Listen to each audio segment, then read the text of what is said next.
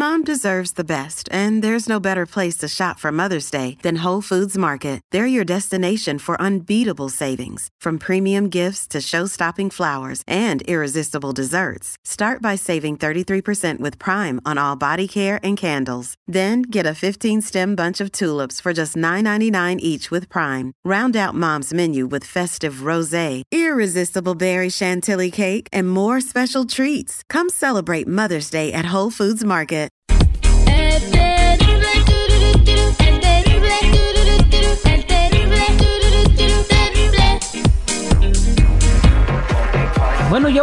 Platicar con nuestro nutriólogo Claudio Cisneros, que está aquí con nosotros. Claudio, bienvenido al aire con el Terry nuevamente. ¿Cómo te va? ¿Qué tal? Muy bien aquí, súper contento de estar con ustedes siempre. Me da mucho gusto que estés con nosotros. Muchos de nuestros oyentes nos han escrito, tienen ese problema que se llama reflujo, o reflex en inglés, Sí. o reflex en inglés. Ajá. O Eh, erge.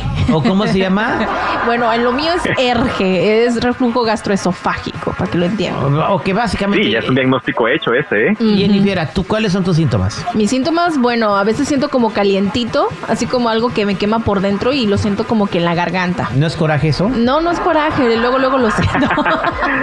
y como una flemita que ahí está como que, así como que, que no se va. ¿no? Ajá, que nunca se va.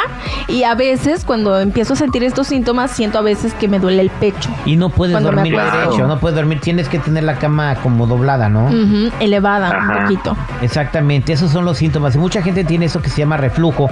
Hay una solución que puede controlarlo comiendo bien y Claudio Cisneros nos va a decir qué puedes hacer si tienes reflujo para que estés a gusto. Claro, aquí hay dos puntos importantes que tratan la nutrición. Número uno, o sea, un punto importante es reducir síntomas, pero también es importante encontrar qué lo ocasiona el reflujo, porque hay muchos factores que lo pueden ocasionar. Lo puede ocasionar que tengas una hernia yatal, que prácticamente es que tu estómago salga de ahí un chipotito y eso ocasiona que llama acidez. Puede también los malos hábitos, puede también ah, muchos tiempos de ayuno, puede también que eh, ya traigas un problema de una úlcera gástrica. En realidad son muchos factores que lo ocasionan y lo importante siempre es detectarlo. Por eso en cuanto sientas tú este ardor, etc., tiene que ir al médico para que lo refieran con especialista y obviamente al medicamento y sobre todo siempre es la alimentación. Entonces, ¿qué- ¿qué recomendaciones te doy para que puedas disminuir, número uno, este, este tipo de acidez? Es evitar los irritantes. Nada de chile, ni cebolla, ni tomate con, con cáscara y semillas, puede ser cocido, nada de pepino con, con semillas y obviamente aquí el hecho de comer comida muy muy caliente o comida muy fría y el café.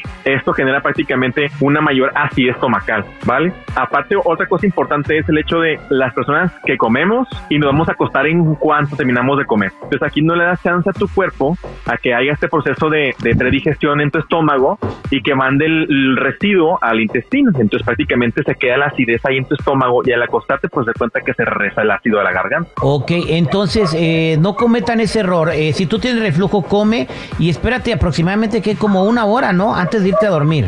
Sí, yo recomiendo que están dos horas antes de irte a dormir y lo ideal siempre es el hecho de evitar, como digo, irritantes, comida muy grasosa, comida frita y también el hecho de moderar el consumo de grasas de origen, o sea, de carne animal, mejor dicho, y sobre todo la carne roja y el puerco. O sea que no tienes que comer nada de carne, Jennifer. Eh, Pues no es que no pueda, sino que pues que le baje a la frecuencia, ¿no? Sí, de hecho cuando yo empiezo a sentir, ¿sabes qué? A lo mejor ya me estoy pasando de liana, este, ya es cuando empiezo ya más estricta con mi dieta, por ejemplo, ahorita no estoy eh, tomando nada de café, estoy sustituyéndolo por otra cosa, así como, pues así como dirían, para calmar la malilla, porque yo como que soy medio adictita, así como poquito al café, entonces yo creo que eh, más que nada es como que uno saber, conocer nuestro cuerpo y ir moderando. Claro, así es. Como lo mencionas, o sea, prácticamente aunque sea un diagnóstico similar, pues cada persona es diferente. Entonces, como les digo, la alimentación es prácticamente una huella dactilar. Claro está que es bueno empezar con generalidades, como les comento, como que tú haces. Buscar sustitutos, dejar de comer tal vez a cierta hora del día. Y ojo, importante también esto. eh, cuando me refiero a dejar de comer a tal hora del día, no es que hagan dos comidas al día. Tiene que ser tres comidas al día, pero no muy copiosas. Entre más cargada es una comida, obviamente más acidez va a generar. Entonces lo ideal siempre va a ser, como comento, evitar irritantes, eh, esperarse dos horas para ir a acostarse, comer, masticar la comida de la mejor manera adecuada, que se- y no- y no es que sean 100 masticadas. Lo ideal es que tú sientas que cuando comes y masticas el alimento, lo vayas a, a deglutir muy, muy pastosito, que, era- que casi que sea como una, una pastita, no que sienta el pedazo de carne o de lote ahí cuando estés masticando, ¿no? Porque el problema es que entre más mal masticado esté, tu cuerpo va a segregar más ácido. Entonces, ese ácido se va a elevar y va a ser mucho más fácil que te acides. Estás haciendo trabajar más a tus tripas, pues a, tu, a, tus, a, tus, a tus Ándale. como dicen en inglés. Produce más ácido y tú solo te provocas el reflujo. Jennifer, ya ves, te expuso. Claudio, no has me comido mal. no me expuso porque yo lo acepté. De hecho, cuando me regresaron, que ahorita por eso dije, bueno, en dieta, es por esa misma razón, porque había estado muy presionada y mientras comía la carrera, sentía que mi- yo misma no. que no estaba masticando bien la comida. Entonces dije, no, Claro. aquí ya, párale con esto, porque entonces me va a hacer peor. Y aquí vamos con una pregunta, ese, eh, creo que es obligatoria. Las personas que tienen reflujo y no se lo controlen, ignoren esto, eh, de reflujo se convierte en qué? ¿Cuáles son las consecuencias graves de, de- de no tratarlo a tiempo o no o poder por lo menos comer bien para prevenirlo? Bueno, número uno, eh, lo más frecuente es daño de las cuerdas vocales, que pueden perder la voz. Este, el tercer punto puede ser que haya una erosión en el esófago y esto pueda causar problemas para deglutir. Y el último punto es un cáncer de cabeza y cuello, prácticamente de, o sea, de esófago, perdón. Exactamente, ahí Sí, o está. sea, es, ah, eso es crónico, ¿no? Exactamente, entonces cuídense por favor, las consecuencias o de no que eh, cuidarse el reflujo son muy muy gachas, terminan hasta en un cáncer como nos lo acaba de mencionar Claudio, pero se previene facilito, comiendo bien, masticando bien, durmiéndote, no luego luego después de que vas a cenar, eh, no comiendo comidas grasosas, o sea, resumí todo lo que dijiste Claudia y qué bueno que nos vienes a tocar estos temas porque yo creo que ahorita acabas de salvar una vida. Muchas gracias Claudio. Ya saben, un gusto estar con ustedes.